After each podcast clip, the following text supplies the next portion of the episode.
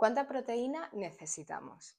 En primer lugar, las recomendaciones nos dicen que a partir de 0,8 gramos de proteínas por cada kilo de peso corporal sería una recomendación básica para personas sedentarias. Sin embargo, cuando cambiamos el contexto y lo enfocamos en la pérdida de grasa o incluso en el ámbito deportivo y en el rendimiento de este, las recomendaciones aumentan considerablemente. Un aporte inadecuado de proteína, además de afectar de forma negativa el rendimiento deportivo puede comprometer nuestra masa muscular y también la salud, ya que puede favorecer el desarrollo de sarcopenia. Además de llegar a ese requerimiento que cada persona necesita en el aporte proteico, es importante tener en cuenta que la mitad de nuestras fuentes proteicas tengan un alto valor biológico y esto quiere decir que tengan los nueve aminoácidos esenciales. Actualmente hay a ciertas personas que les cuesta llegar a este requerimiento y por eso cada vez es más frecuente que podamos encontrar ofertas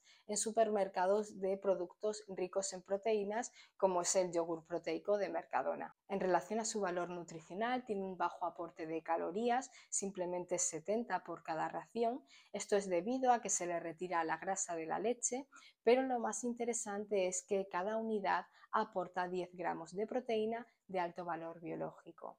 Se trata de una opción muy interesante para personas que simplemente quieran llegar a su requerimiento proteico porque tengan dificultades a la hora de hacerlo en sus comidas anteriores o incluso personas que simplemente pues están perdiendo grasa, están en un contexto de pérdida de grasa y es un alimento que les va a saciar mucho con un bajo aporte de calorías. Podemos consumirlo como postre o también entre horas acompañado de alguna fruta o frutos secos. En conclusión, el yogur proteico de Mercadona es una opción muy interesante para todas aquellas personas que les cueste llegar a su requerimiento proteico o que incluso se encuentre en un contexto de pérdida de grasa para saciarse.